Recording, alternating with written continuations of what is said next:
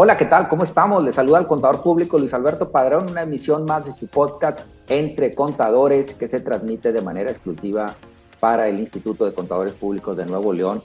Y en esta ocasión tenemos al contador público Juan de León Cantú. Él es vicepresidente de actividades fiscales de este instituto. ¿Qué tal, Juan? ¿Cómo estamos? Hola, Luis. Buen día. Bien, ¿y tú? Bien, bien. A ver, vamos a hablar de un tema eh, muy ad hoc al momento que estamos viviendo o a estas fechas, ¿no? Que es el mes de junio 2022.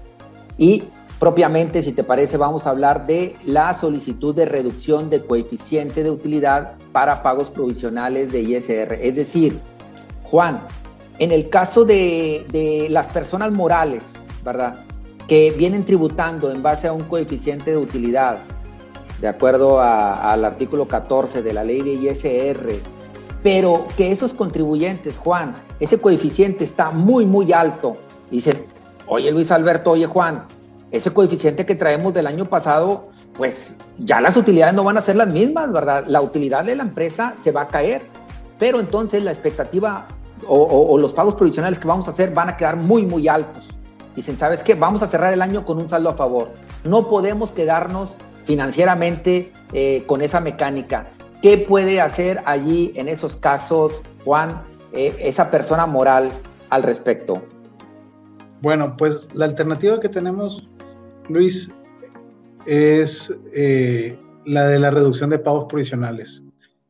Y yo creo que muchos la conocemos y, y pues es algo que año con año las empresas tienen como opción para optimizar sus flujos de efectivo.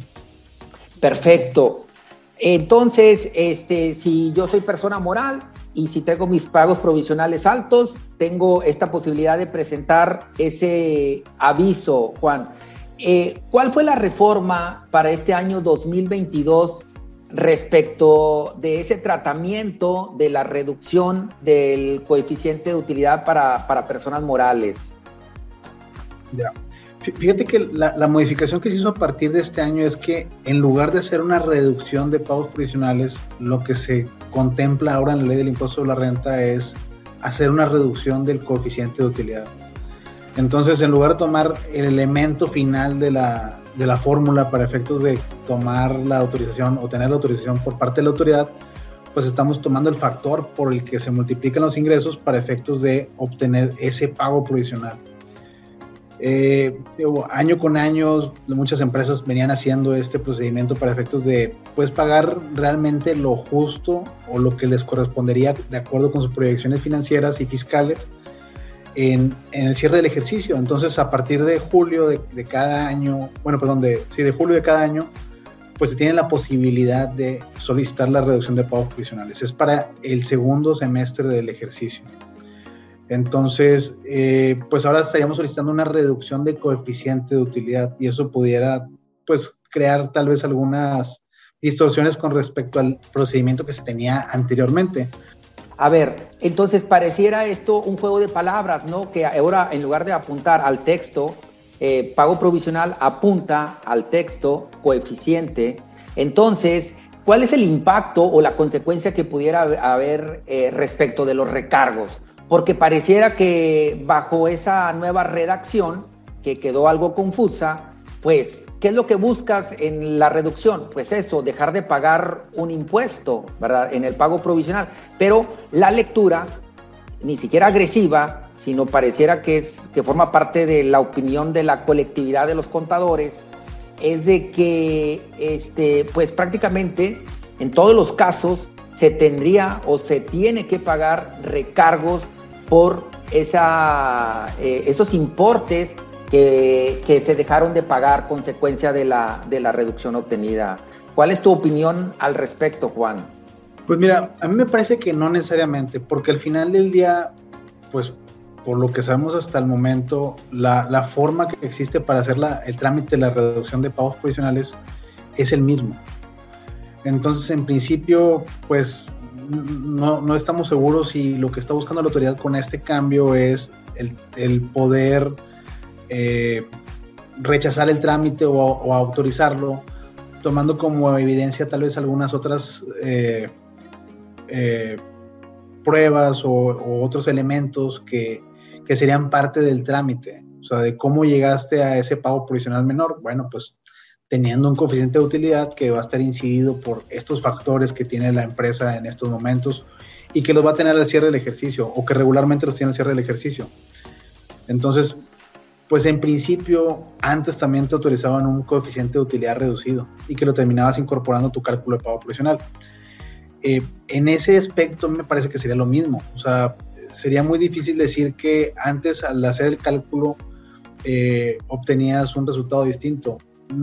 Aquí pues tendríamos que ver cuál va a ser el actuar de, la autoridad a la hora de estar revisando los trámites, eh, si va a incorporar algún nuevo requisito o hacer alguna modificación, porque pues para este trámite prácticamente tenemos 15 días para prepararlo, eh, ya no es estando en, el mes de julio, ¿verdad?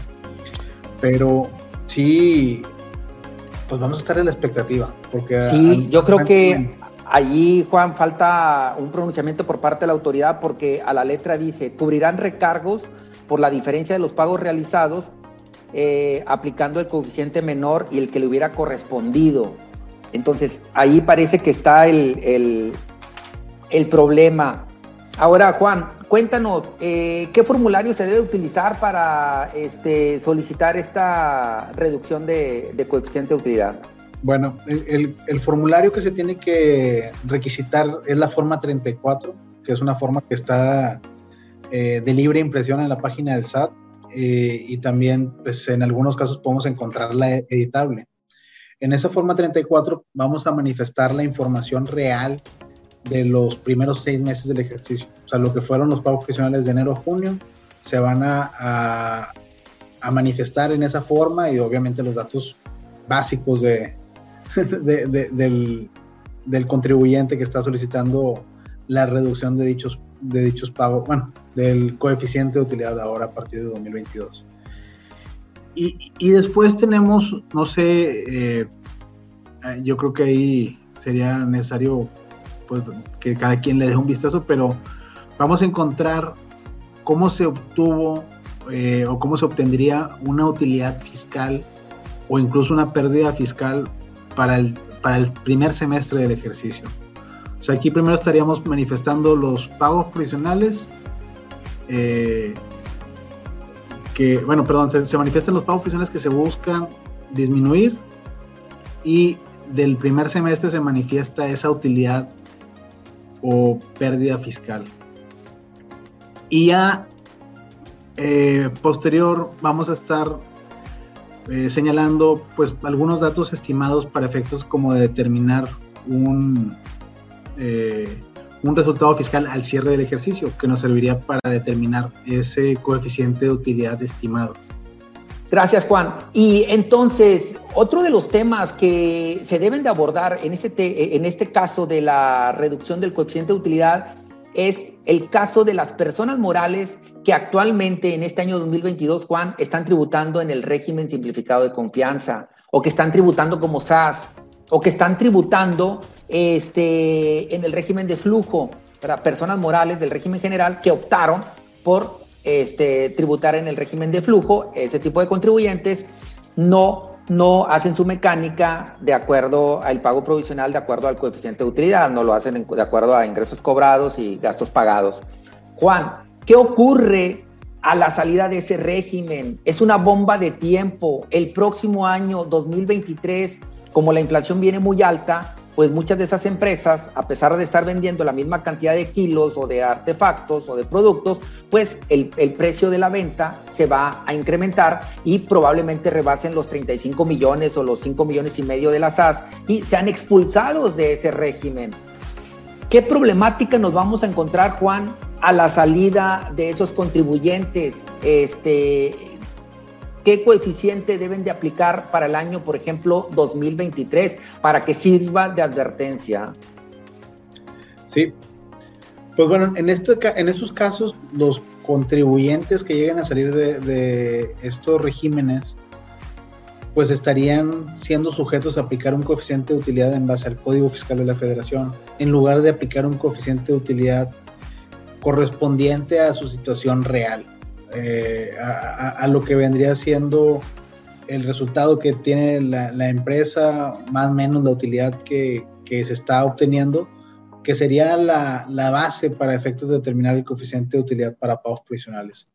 Es correcto, Juan. Fíjate, nosotros en las observaciones, en nuestro ejercicio profesional, nos hemos encontrado con contribuyentes que ingresan a la firma y que venían de esa transición y vemos que el contador erróneamente eh, toma el coeficiente de utilidad eh, propio como si ya hubiera estado en el régimen general y lo calcula así. Cuando a la salida del régimen esos contribuyentes tienen un castigo, un castigo, Juan, por ejemplo, en el caso de una empresa de servicios eh, profesionales independientes, de hasta el 50% de coeficiente de utilidad.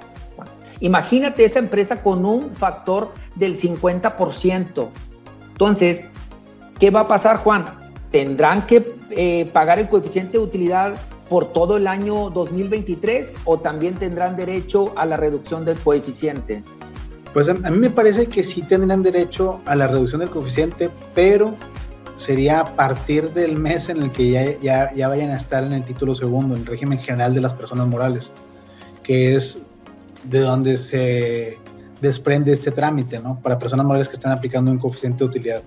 Entonces, si tenemos el caso de una persona moral que la sacan del régimen, no sé, por decir algún momento en, en julio, en agosto, pues posiblemente de ese punto en adelante sí tendrán la posibilidad de pedir una reducción de pagos provisionales, ¿verdad? Porque si bien van a tener que hacer un recálculo de sus pagos provisionales de lo que fue el, eh, el resto del año en el que estuvo de manera indebida en el régimen eh, y que tendría que recalcularlo para pasar al régimen general, pues entonces ahí vamos a tener unas diferencias por el coeficiente que van a aplicar por código contra los pagos profesionales que se hicieron posiblemente. Entonces, tal vez ahí ya vaya a haber un excedente de pagos profesionales y esas personas morales se vayan a ver en la necesidad de tener que hacer el trámite de reducción del coeficiente de utilidad para tener unos pagos profesionales menores. Pero si tuviéramos una salida del régimen, no sé, en diciembre, enero de, diciembre de este año o en enero del siguiente, pues estaría medio incierto el tema. ¿Por qué? Porque si te pesca en diciembre, pues igual y puede ser que alcances a solicitar la reducción de pago provisional de, eh, de diciembre que se va a hacer durante el mismo enero, pero pues ya no te va a ayudar de mucho, porque tendrás que recalcular todos los demás meses con lo que es el procedimiento que contempla la, la ley para efectos de una salida del régimen. Y bueno, yo ahí a lo mejor yo diría que todo el año se tiene que tributar en reciclo, aun y cuando rebases los 35 millones o los 5 millones y medio del SAS, y eh, se te advertiría, se te sacaría la tarjeta amarilla para decir, hey, a partir del siguiente ejercicio, pues lo vas a tributar en el régimen este, general de ley. Juan, estamos hablando de una solicitud, eh, más no de un aviso, porque pareciera también otro juego de palabras alguien estará escuchando este programa y digan, hey, allí escuché a Juan de León y escuché a Luis Alberto Padrón y que hay que presentar un aviso para reducción de coeficiente y traemos un coeficiente del 50% y vamos a reducirlo a un 7%. Pídelo. En el pedir está el dar. Ahora, esto no es una obligación de la autoridad otorgártelo, es decir, es una solicitud piadosa de decir, por favor, otórgame, pero la autoridad te puede negar o te puede autorizar esa, esa este, reducción de coeficiente. ¿Cuáles serían las causales de rechazo por las que la autoridad te dijera, eh, no te otorgo la reducción del coeficiente de utilidad, Juan? Pues lamentablemente, Luis, algunos factores que la autoridad considera para efectos de rechazar este trámite, pues en algunos casos son inciertos, como lo son las mismas proyecciones de los contribuyentes. Y, no tiene mucho sentido el que haya un, rechazo, porque si hubiera alguna omisión por parte del contribuyente al haber determinado ese coeficiente reducido contra el coeficiente que tendría el cierre del ejercicio, pues al final la autoridad va a recibir la actualización y los recargos que le correspondan, ¿no? Bueno, los accesorios que le correspondan. Entonces, pues no tiene mucho sentido que rechaces un trámite porque estás entorpeciendo la operación de las empresas, les estás quitando flujo, que al final del año pues lo van a tener para compensar contra el impuesto que le, que le corresponda el año siguiente o solicitar una devolución. Entonces, yo pensaría, oye, pues si no es lo suficientemente claro el procedimiento para efectos de pedir la, reducción del coeficiente de utilidad, pues nos vamos a enfrentar en que va a haber muchos rechazos y, eso va a aumentar la, la, carga administrativa de las empresas, la carga financiera también al estar teniendo que pagar un impuesto mucho mayor al que realmente les corresponde, porque hay que recordar que el pago provisional son anticipos a cuenta del impuesto del ejercicio. Entonces estarías anticipando mucho más impuesto del que probablemente vayas a tener. Juan, eh, sí, por ejemplo, aquí tengo una solicitud de, digo, ya una, una, resolución de la autoridad de, un rechazo en donde resuelve, Juan, que este es de un contribuyente que presentó para el periodo de agosto, porque hay que recordar que el plazo no solamente es el próximo 17 de julio, es decir, si se te pasó la fecha, pues puedes ya no por todo el semestre, ahora puede ser por cinco meses, por cuatro, por tres, por dos, por uno. Pero hay un momento del tiempo, Juan, y eso quiero que nos platiques. Mira, este contribuyente se lo rechazaron porque el plazo eh, eh, que feneció para el mes de agosto del día 17 del mismo mes. Es decir, este contribuyente presentó el aviso después del día 17 del mes de, agosto del año pasado. Entonces hay que tener mucho cuidado con eso. Por ejemplo, Juan, para los contribuyentes que quieren solicitar la reducción para el semestre 2022, ¿cuál es la fecha límite para presentar ese aviso de manera oportuna y que no la vayan a cancelar por este motivo? Sí, la, fecha límite para presentarla o para presentar los avisos serían los días 17 de cada mes a partir del segundo semestre del ejercicio. Claro, o sea, 17 de julio para presentar, eh, eh, activarlo para todo el semestre. 17 de agosto sería para el mismo mes de agosto y así nos vamos, ¿verdad? Pero si tú lo presentas desfasado y apuntas al, al, mes anterior, te va a decir la autoridad, no estamos desfasados y te va a rechazar esto. Fíjate, otro de las causales de rechazo es porque omitiste adjuntar el papel de trabajo de los pagos provisionales. O sea, tú dices, bueno, es que el formulario contador pues me, me, recaba o haría las veces de papel de trabajo, pero no, es muy clara en sus requisiciones la autoridad que te pide los papeles de trabajo. ¿Cuál sería tu comentario al respecto, Juan? Sí, fíjate que, ese tema tiene no muchos años, te podría decir tal vez unos cuatro o cinco años en los que se pusieron más requisitosos para efectos de, de autorizar antes la reducción de pagos profesionales y pues ahora el coeficiente de utilidad, que estaremos esperando lo mismo, ¿verdad? Que tratemos de ser lo más eh, diligentes posibles eh, en el tema de el llenado de la información, que lo presentemos en los tiempos que corresponden. Como dices, oye, si lo presento después del día 17, haciendo alusión todavía al mes que se suponía que tenía derecho a pedir la reducción del coeficiente, eh, pues ya no va a proceder la forma. También, oye, los datos que se están estimando, la autoridad también solicita la información que sería la fuente de esos datos para efectos de ellos evaluar la, posibilidad de autorizarte la, reducción del coeficiente. Entonces, no van a ser datos que inventemos, o sea, los datos tienen que estar evaluados, tienen que estar revisados por las empresas y, no tienen que, ser eh, llenados de forma caprichosa por alguna persona, ¿no? O sea, y, y, me parece que es muy poco probable que eso ocurra en la actualidad. O sea, las empresas cada vez más tienen información que les permite estimar cómo van a estar sus presupuestos durante los siguientes seis meses después de junio, ¿no? O sea, ya hay tendencias que pues les dan elementos muy contundentes para pedir la reducción del coeficiente de utilidad.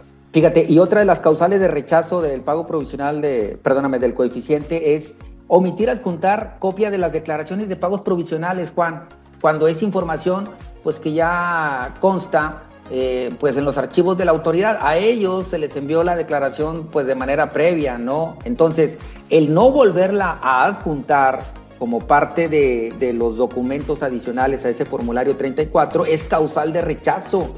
Eh, ¿Cuál es tu comentario al respecto, Juan? Y fíjate que, que el formulario 34 no tiene mucho que, que, entre comillas, se volvió a liberar actualizado. Tiene creo que desde 2019. O sea, probablemente tenemos que ver algún trámite actualizado para el 2022 en adelante, en el que pues obviamente consideren esa información que ya tienen en su poder las autoridades, o sea, que es de rápida consulta, que no es algo que tienen que buscar, porque muchos de los requisitos que están solicitando pues están relacionados con un trámite que se venía haciendo hace 15, 20 años, ¿no? O sea, siguen siendo los mismos requisitos y en esa parte pues no se ha modificado. El tema es que antes realmente era muy poco probable que la autoridad te fuera a negar la, la reducción. Simplemente eh, pues ya tenías prácticamente luz verde para aplicar el coeficiente reducido si presentabas el trámite en tiempo. Y yo creo que era exclusivo de las grandes empresas o de eh, contadores que tenían el conocimiento pleno, la experiencia. Entonces, es un trámite que pocas empresas le tocan la puerta al contribuyente, pero con este tipo de difusión, por ejemplo, que estamos haciendo, pues más contribuyentes se enteran y más contribuyentes intentan solicitarlo. Por último, en este caso, causales de rechazo, el monto de participación de utilidades, o sea, el PTU, que menciona en su escrito no corresponde al efectivamente pagado al mes anterior al que solicita la disminución de pagos provisionales. Ese es un tema gravísimo, Juan, que lo estamos teniendo ahorita con el pago provisional este, de 2022 del ISR propio, donde la autoridad está montando estas declaraciones prellenadas, la PTU exclusivamente timbrada en el mes de mayo, Juan. Es decir, si tú la timbraste en el, y pagaste en el mes de abril, tienes un problema porque la autoridad no te la está reconociendo para la determinación del pago provisional.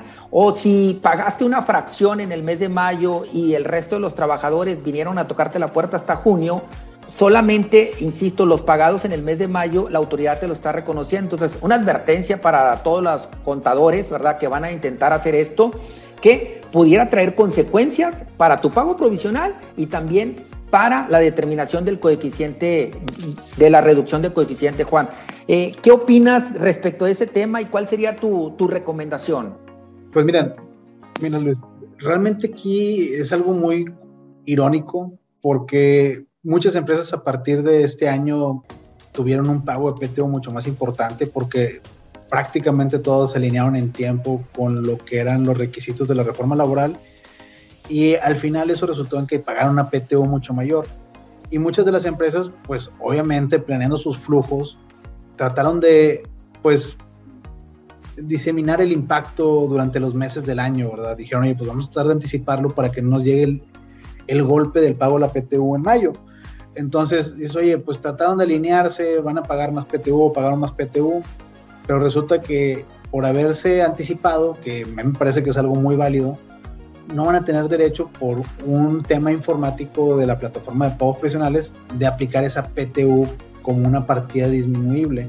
Y pues eso sí, sí es grave porque pues también es un factor que va a generar que los contribuyentes hagan pagos profesionales mucho, mucho mayores de los que les corresponden. Eh, ahí pues yo quisiera pensar que si manifiestas que un motivo para solicitar la reducción de tu coeficiente es que tienes PTU pagada que no se está considerando en tus pagos profesionales, pues debería ser un, elemento válido y, en la medida que eso se soporte en un papel de trabajo claro para que la autoridad lo pueda corroborar, ¿no? Listo, Juan. Pues yo creo que con esto cubrimos los elementos más relevantes del trámite de reducción del coeficiente de utilidad para personas morales, ¿verdad? Que sería un aliciente financiero para todas aquellas compañías que están teniendo problemas ahorita de cobranza este, que sus precios ya se vieron impactados por el tema de la inflación. Juan, pues muchísimas gracias. ¿Algunos este, puntos finales o conclusiones? Eh, pues lo único es estar al pendiente de, la información que salga con relación a este tema, porque eh, en lo personal pienso que va a salir algo de último minuto. Probablemente estemos viendo algo al final de este mes o principios de, julio. Y pues también estar eh, tratando de eh, estar al pendiente de los comunicados del instituto porque probablemente ahí estaremos abordando este tema. Bien, pues le damos las gracias a Juan de León, es vicepresidente de actividades fiscales del Instituto de Contadores Públicos de Nuevo León. Yo soy Luis Alberto Padrón y esto fue su podcast Entre Contadores. Nos vemos. Hasta la próxima.